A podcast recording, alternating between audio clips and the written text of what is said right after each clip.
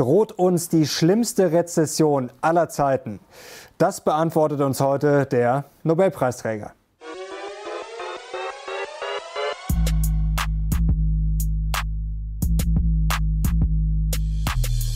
Servus Leute und herzlich willkommen in einem brandneuen Video der Mission Money. Wir sind heute back mit einem Hochkaräter, mit einem Nobelpreisträger. Wir haben Robert Schiller gewonnen für die Mission Money und sind sehr stolz darauf. Er ist einer der bekanntesten Ökonomen der Welt und einer der einflussreichsten und er hat ein neues Buch geschrieben, Narrative Wirtschaft, auf Englisch Narrative Economics. Welcome, Mr. Schiller.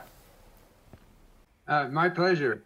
It's an honor to have you on our show. Uh, we used to have an appointment in Berlin, but it's a pity you had to cancel your flight concerning or because of the coronavirus. And now we have to talk about this topic, of course. It's everywhere. Uh, you told uh, Bloomberg some weeks ago that you're not sure whether we see a correction or if we are already in a bear market. What is your guess today? Well, technically, a, a bear market is a 20% drop, so we're already there now. The question is, how much further might it go down? And uh, right now, uh, it's looking a little, uh, uh a little scary. Uh, I, I, uh, I, haven't sold. I'm still mostly in, but I think it could go down a lot further. The problem is we don't know uh, the prices of, of, stocks have come down a great deal, and, and there's also the thought that it might be a buying opportunity. Mm-hmm. So uh, I, I think it's very hard to uh, answer what, what the outlook will be uh, because we haven't really been in a situation like this before. Uh, if you go back 100 years, it, you could go back to the 1918 flu epidemic, which was uh, similarly dangerous uh, but that's an awfully far time going back to make comparisons. And also, it was the end of World War One at that time uh, when that came up, and so there were other things going on. Uh, it didn't cause a huge drop in the sudden drop in the market in 1918. For what that's worth, it didn't. So I don't know what uh, what to expect from here on. You said recently that uh, the consequences of corona would still be underestimated. So, how worse will it be, or how worse could it be? Well, this is a question for an epidemiologist. Now, actually, my book that you just displayed is about epidemiology applied to economics. But in order to predict a specific epidemic, uh, I'd have to be a real epidemiologist, which I'm not. Uh, but it does suggest the epidemic, epidemic models do suggest that this crisis may not be over until most of us are infected, have been affected, uh, because it'll just come back. Uh, you might put everyone uh, into social distancing or the like, uh, but when you stop doing that, uh, it will just come back. So it's it's it's a serious problem that we have. It's and it's different from usual economic problems in that it's grounded in biology. Mm.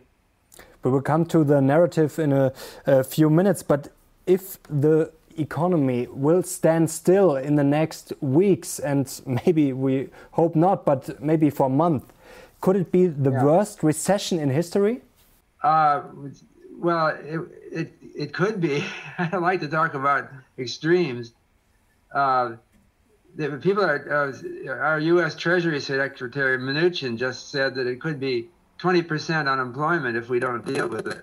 Mm. Uh, that puts it slightly less severe than the Great Depression, but not. It's close. But I think it's different. Everything is, you know, every time someone uh, uh, changes, uh, history is always coming up with new surprises.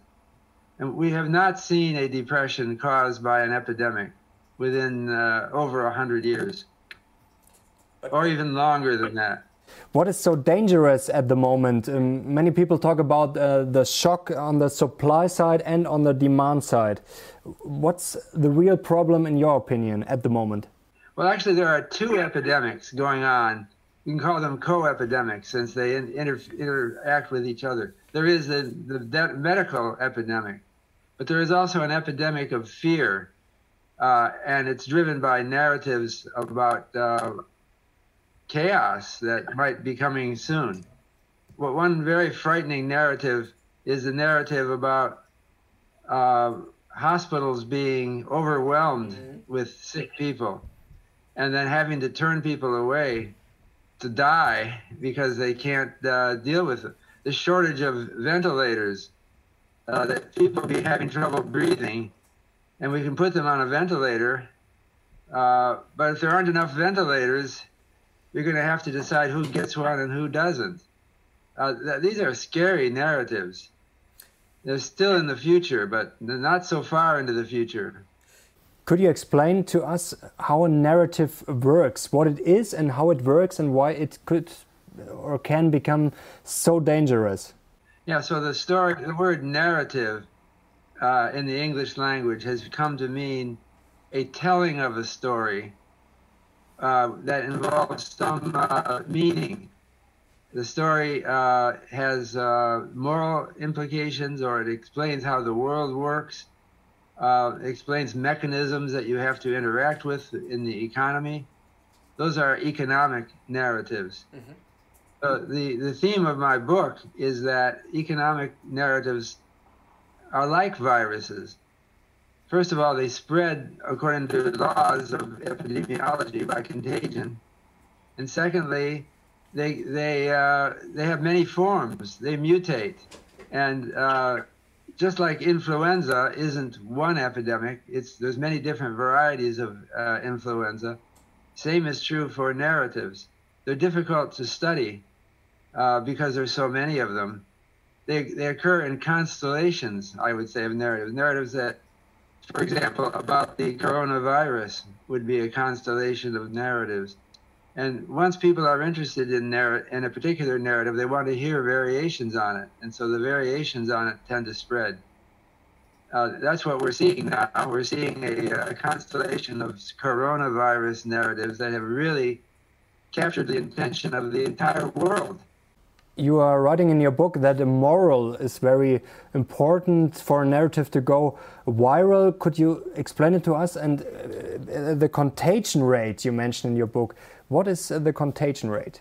Yeah, well, uh, the, con the contagion rate is the percent of the population that is infected uh, per unit of time.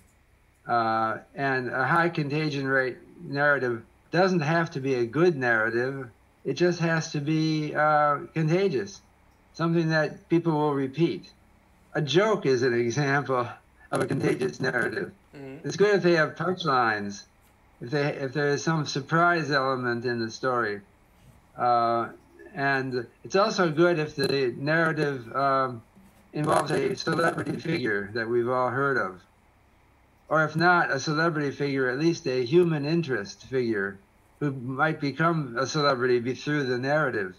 So, for example, Greta Thunberg is a uh, is an example of a young woman who went went viral with her uh, campaign for uh, sustainability. Uh, and so there's a there's a constellation of narratives around sustainability uh, that uh, involve her in in a substantial measure. But now all that has been pushed aside by a new narrative, coronavirus, and we're not thinking so much about sustainability at the moment. Mm. We're thinking about surviving.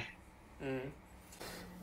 Did you have a Eureka moment uh, when you did your research? So, what was the trigger where you saw, okay, there's definitely a connection between economics and narratives? What was the trigger for you? Well, this thing has been uh, blooming in my mind for 50 years. I think when I was an undergraduate in college, I um, was impressed by a history course that I took. Uh, and I thought that maybe I'm learning more about uh, economics from the history department than from the economics department because it seems like the essence of uh, uh, the Great Depression, which I was studying then, back then, mm. uh, was uh, a succession of narratives that uh, uh, got people very anxious and unwilling to spend money. How does a crisis begin? You say in your book, what, what you mentioned right now, when people stop buying. Is that the case at the moment? Well, at the moment, we're all, it's complicated. We're, we're, we're seeing people eating out less or uh, are going to movies less, but we see them in a buyer's panic at grocery stores trying to get stocked up. Uh, but I think the net effect is definitely negative. So uh, people are buying less than they normally would. And that uh, by quite a wide margin. If you just stay home and do nothing, you're buying nothing practically, just mm. food. But what would be the solution? W would you tell the people uh, try to live as normal as possible, or to rescue our economy, or would it be a, a bad advice?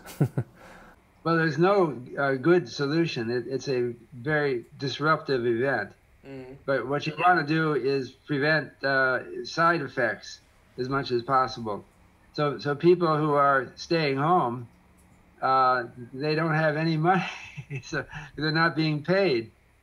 Uh, the businesses uh, may may go bankrupt. Businesses that work where they work because they have steady, they have to pay the rent. Uh, they've bought supplies and now they can't sell them. Uh, if it's a restaurant, the food is spoiling. They can't. Uh, they've paid for it and they so it, it's creating a lot of interruption type disruptions.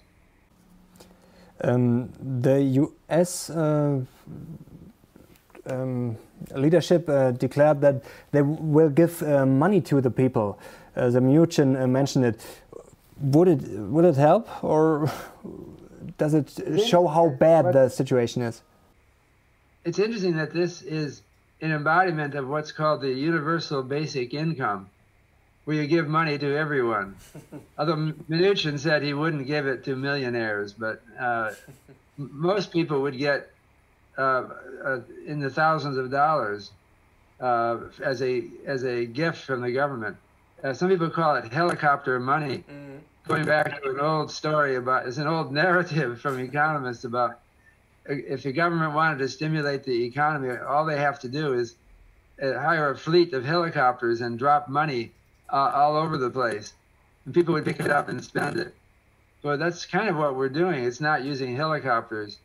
Uh, it's uh, it's a revolutionary economic strategy, uh, which I think is setting a precedent. Maybe it will. Maybe this kind of thing will happen more in the future. And then if it's happening all the time, it's a universal basic income. Hmm. Okay, but will it work, or in your are you optimistic or pessimistic well, concerning the uh, let's call it helicopter money?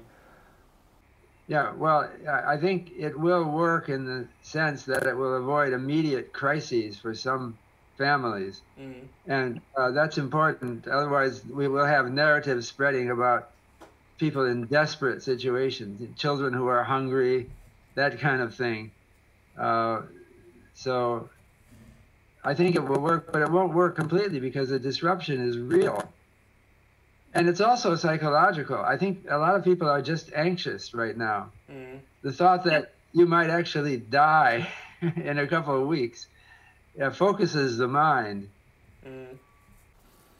For me, it's uh, crucial how bad the U USA will be hit by uh, coronavirus. So, what do you expect, and is it already priced in the stock market so that the USA could become real trouble or could get in real trouble? Yeah, so that's an interesting question. The stock market has fallen something like 20, 25%. It's not that uh, bad. It's bad, but it could be worse. In the Great Depression, it fell over 80%. so, uh, and it, it, didn't do it all at once. It wasn't a one day event. People talk a lot about the 1929 crash, mm-hmm. but it only fell 12% on the first day. So it's like what we've just seen. Uh, we saw a 12% drop in the Dow um, just a few days ago. The question is whether there'll be repeated declines in the in the stock market over years. Now, the thing that's different here uh, when compared with, the Great Depression is that this time the narrative is somewhat transient. This epidemic is expected to be over in a year, uh, or maybe less uh, time than that. Uh, uh, it was not known for sure, obviously, but uh, in that but in that time it will have exposed maybe 70% of the population will have caught this this virus. Mm. That's what Angela Merkel said for Germany, I think, or she yes. quoted it as an example. Uh, so, but that's still short run. It's it's uh, we'll see a lot of deaths, and we'll see uh, uh, a lot of economic disruption for a year. Uh, but after that, maybe it will be back to normal, and so that's short run uh, by the standard of the stock market when you buy a stock, you are buying a claim on the profits going into the indefinite future, not just one year. So the market has a tendency to overreact to short run narratives. And, and, so we may be, we may have already uh, overshot. The, the market is uh, is down too much, and so this might be a buying opportunity. But in the meantime, it's awfully un, irregular, and it could it could decline much more. That that's that's the big unknown. So it could drop by 80%. Um, many Wall Street guys, I read an article some days ago, um, have created uh, the word uninvestable. so would you invest at the moment, or would you be calm and wait for better times, at least if it is more obvious how far it can go. So how long the epidemic will uh, last on us. Yeah, well, I don't. Uh, I don't put myself up as an example. Uh, for I'm an emotional person like anyone else. I sold a little bit, okay. Uh, but still a, a, substantial. You know, I'm half in the market. Uh, so um, yeah, we just don't know. It's it's an unfortunate thing that uh, people come out with forecasts, but those are stabs in the dark. Nobody knows where we're going. Uh, the, talking about the 80% decline in the markets in 1929 is a bit uh, in, misleading because that's the worst one, the worst decline. So we don't expect, you know, when you think about this coronavirus, it, it, it's not the worst thing that ever happened uh, it, it, it, and it will it will pass. So uh, that's why I think we shouldn't overreact. Is uh, the coronavirus a black swan in your opinion? Yeah, a black swan refers to something that people thought couldn't happen, uh, and so in a sense, it's a black swan. But, but in another sense, it was predicted. There were epidemiologists have been saying all along that this is something that could happen. Uh, it's just that in our everyday thinking, we don't uh, we don't dwell on that. It seems like it's never happened, not since 1918 at an extreme level. So uh, we just don't worry about it. Apparently, that's what happened with Donald Trump, who uh, our president of the United States, who uh, shut down the uh, Directorate for Global Health and prevention, which was supposed to be focusing on pandemics. He shut down the whole office that was designed to study that. And uh, now he claims he doesn't even remember doing it. he thinks somebody else did it. So he just wasn't focused on that. We get there's a tendency for public opinion to focus on something uh, uh, and overreact. So we were focused on immigration uh, and so is Germany, I think. Uh, but that wasn't our biggest problem at the moment. How would you assess um, Trump's leadership in the last days? Uh, not great. Uh, I think uh, it's you know of course he is the head of a big team that of people that he appoints, uh, but he's been the big fault might lie in his attitude toward employees that he gets them fired regularly. He's replaced his chief of staff, his treasury secretary. He's done that again and again. So it creates chaos. It it it, doesn't uh, it doesn't uh, encourage long-term thinking. about uh, black swan events uh, like the coronavirus. I read uh, you talk concerning Trump about uh, a possible Hoover moment for him. Could you explain it to us? what did you mean? Well, Herbert Hoover was elected president of the United States in 1928. And in 1929, he became president before the crash. The crash occurred when he was president of the United States. Uh, and his, his, uh, his term of office was pretty much steadily downhill. Everything was getting worse for four, uh, no, three years. Uh, and during that time, uh, Hoover thought that it was his job to boost spirits, uh, boost confidence. So he kept saying that the correction up is around the corner. Things are going to get better before you know it. Uh, and with that, uh, uh, he kept turning out to be wrong again and again. It kept getting worse, even though he kept saying it was getting better. And he became a laughing stock that Hoover again is saying it's always going to get better. I think politicians have to re. Uh, no, Donald Trump made the same mistake with regard to the coronavirus. He gave his own forecast and said that he thought it was nothing. I'm not quoting him exactly, but he said uh, before you know it, it'll just disappear. Uh, and so uh, he's suffering the same um, public ridicule that uh, we got for Hoover. Uh, he's coming around. He's, he now is uh, uh, working harder to uh, to actually deal with the epidemic. But uh, meanwhile, his reputation has been harmed. I think. Will it destroy his campaign for the election? Depends on what happens between now and the election. There's a long time still. Uh, I, I, I, suspect it's not good for his re-election prospect. Uh, the markets uh, seem also to have lost faith in the Fed. So the central bank acted twice, but the markets dropped sharply. So it is a tipping point concerning the power of uh, the central banks. Yeah, well, part of the story, part of the narrative is that interest rates now are virtually at zero in the short rate, short rates in the United States, mm. and uh, we're we're going to have to consider going negative. You can't go too much more, and so we've kind of out of ammunition. So he made a dramatic uh, statement by cutting interest rates a full percentage point. Uh, but now he's done. Now he could try quantitative easing, uh, which they are also trying, uh, and but that uh, runs up against the fact that interest rates at the long end are already very low. So he is somewhat out of ammunition, and that's that's a problem. That's why I think the uh, the new proposals to for helicopter money are important. Uh, and uh, they may actually bring in a new era. I, I think that we're an event like this will be remembered vividly. And uh, uh, the idea of helicopter money, that sounds kind of funny. Call it a universal basic income. It is being enhanced by this e- experience.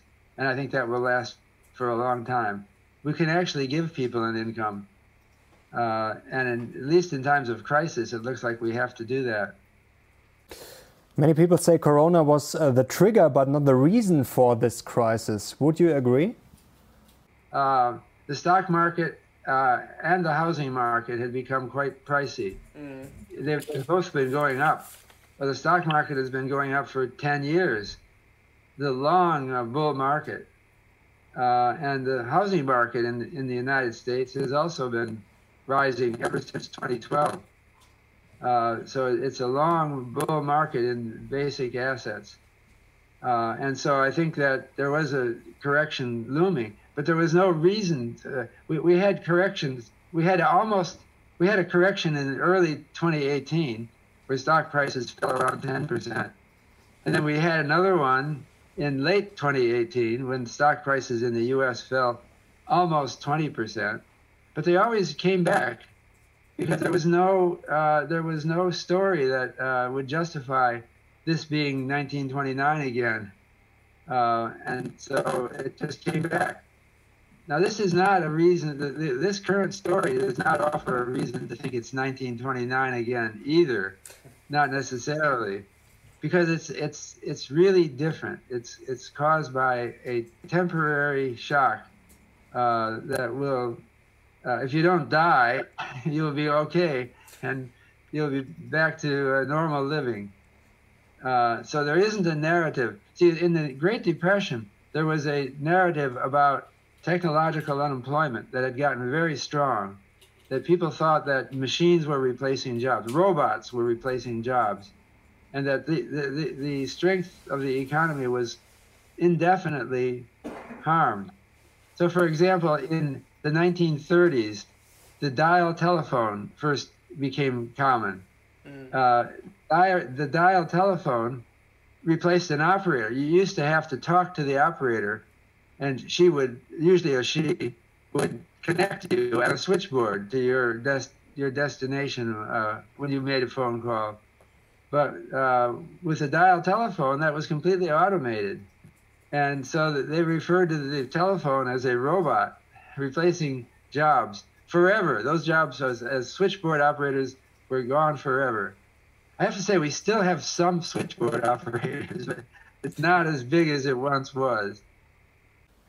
Uh, you are an expert for bubbles and crises, so you warned investors already in the year 2000. It's 20 years ago. Your book Irrational Exuberance was released this uh, these days. How does a bubble develop, and is a bubble all, also a narrative?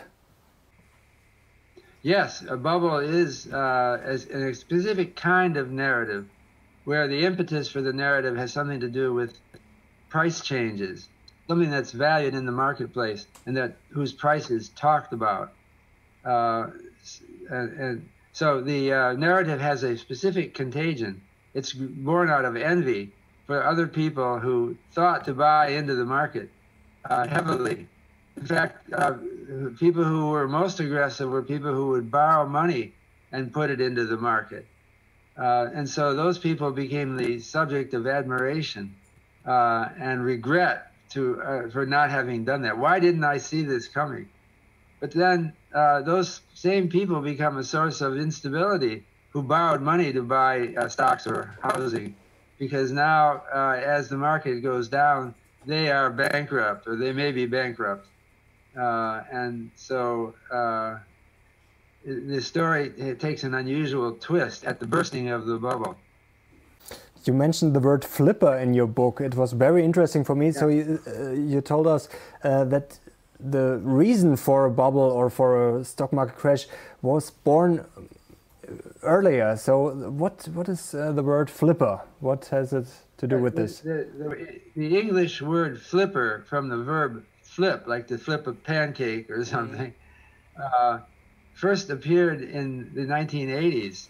They didn't have it before that. The word appeared with regard to people who were uh, flip, flipping condominiums, uh, people who were buying real estate in urban areas uh, that was going through a speculative boom, and then selling it quickly. That's like it's flipping. You sell it within uh, days or months of having bought it, and at a profit. Uh, so uh, it, used to be apartment apartment buildings or condos, condominiums, but in the uh, in the 21st century, it came to be applied. Well, it was also applied to people who flipped initial public offerings or other things but it became a very popular word in the 21st century uh, with the housing boom, uh, where people would be uh, boasting about having made tons of money by buying multiple houses and selling them quickly. You buy them, you fix them up so that they look better, you sell them.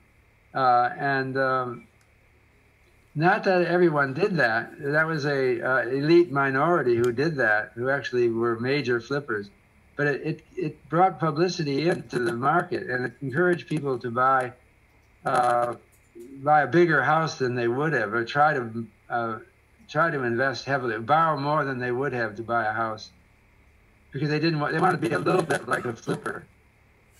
And that was a that was a narrative it was a constellation of narratives. But was uh, the narrative in the last years uh, for the booming stock market um, the word flipper and the greed of the people, or also did uh, Donald Trump play a role?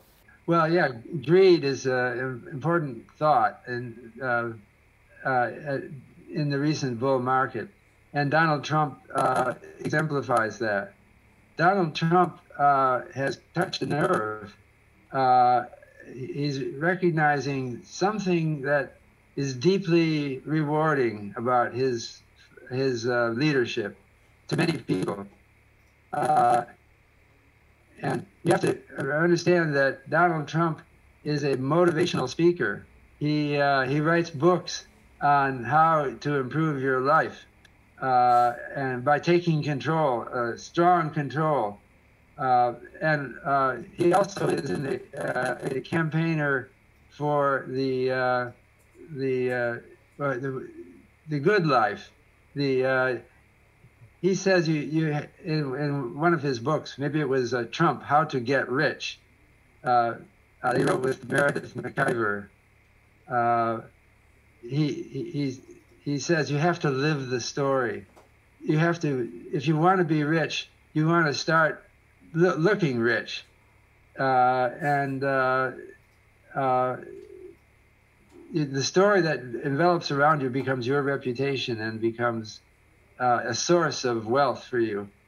I'm not quoting him exactly, but it's something like that in his. So people, uh, I think, uh, he also shows real contempt for quote losers, people who um, just uh, are hopeless, uh, and so it led to people wanting to present themselves as winners and to spend more money, I believe. So let's come uh, to the last part, uh, your famous CAPE. So uh, the valuation of the stock market was not that low in the last years or the last month. So are stocks already cheap right now? When we just look at the CAPE, yeah. but it's is it hard to calculate at the moment? Well, we, uh, we can calculate it, but the, the, the problem is, uh, uh, is it low? Uh, so if you look in Europe, uh, as of a couple of days ago, the CAPE ratio was around 16. Uh, and uh, that is about average historically. I mean, it's roughly average. So it's not highly priced in Europe at the moment. Uh, same thing in the United States. Well, the United States is higher. It's, as of a day or two ago, around 23. Uh, so it looks still somewhat highly priced in the U.S., but not nearly so much. So it looks like it might be a good investment. Uh, I hate to say that right now because it's so volatile right now and it could drop a lot. I just don't know. But when it's average or even above average and Corona and the economy uh, problems are still looming, isn't it still too expensive? Yeah, I'm not advocating going in wholesale at this point, but whether you want to sell everything is another question. Uh, so some exposure to the stock market might make sense. Uh, uh, yeah, we, we all can't get out, by the way. If we all try to get out, the market will fall to zero. so, uh, and there has to be a point when it's a buying opportunity. So maybe we've hit that point and maybe not. I just don't know. Okay, um, when would be the market very cheap? So uh, Goldman uh, told us some days ago the S&P could find a bottom at 2,000 points. So where is the lowest low if it doesn't fall to zero? well, we, we got down to, a, in the United States, we got down to a CAPE of 13 in uh, uh, 2009. Mm. Uh, so that's uh, a little more than half of what it is now. Uh, in um, 1932, we got down to something like six. so it can get a lot lower.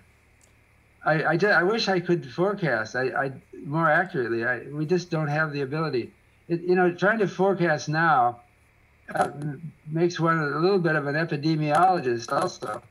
So one issue is will um, uh, will warmer weather uh, reduce the contagiousness of this virus? People still don't know the answer to that question. Mm. Will this uh, uh, the extreme measures taken by governments to uh, to reduce contagion will those work? We don't know. Uh, and another question we still don't know the answer to is how effective once you get the coronavirus and survive. Uh, how effective is your immunity, and how long will that last? You might get it twice. There are examples of that unfortunately. So there's a lot of unknowns in epidemiology uh, that we have to deal with. And then on top of that, there are the economic unknowns because we've never really had a crisis quite like this before. So we need uh, positive news now. Uh, is it possible to um, influence a narrative like coronavirus? Uh, could we turn it positive or more positive in some way, or is it simply not possible to control a narrative or influence it? Uh, I, I, think it is possible, and we have to rely on the instincts of the narrative builder. It's not easy to construct a contagious counter narrative that counters this frightened narrative that accompanies economic uh, contraction. We mentioned already Herbert Hoover, who tried to with restore confidence, and it didn't work.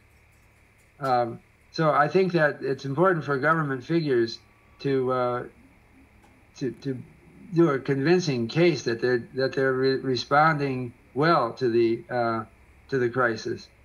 For all of us, I think there's some uh, uh there's something for to be gained by us all showing a sense of camaraderie with our fellow citizens mm-hmm. Uh, and uh, a, a, moment of support for everyone uh, that that will help.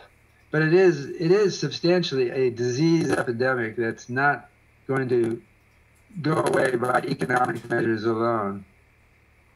Thank you so much, Mr. Schiller. Leute, jetzt bin ich gespannt auf euer Feedback. Das war leider nicht die optimale Tonqualität, aber gut, was soll man jetzt erwarten? Momentan das WLAN ist überlastet und ich glaube, es war trotzdem ein sehr, sehr spannendes Gespräch, sehr sympathisch. Robert Schiller und jetzt würde mich euer Feedback interessieren. Er hat es äh, auf den Punkt gebracht. Es ist momentan sehr schwer, das Ganze vorauszusagen. Das kann natürlich keiner, aber trotzdem würde mich interessieren, seid ihr jetzt eher optimistisch und sagt, ja gut, das sind jetzt noch ein paar Wochen, ich investiere jetzt ganz dick, jetzt gibt es einfach die Aktien billiger. Wir haben es gerade gehört, es ist noch nicht spottbillig, aber es ist natürlich viel, viel billiger als noch vor ein paar Wochen. Oder sagt ihr, um Gottes Willen, ich gehe davon aus, dass jetzt da ein Dominostein nach dem nächsten umfällt und ich warte jetzt erstmal noch ein paar Wochen, vielleicht sogar zwei, drei Monate ab. Ich bin sehr gespannt auf euer Feedback. Danke fürs Zuschauen. Wir sind jetzt raus. Bis zum nächsten Mal. Ciao.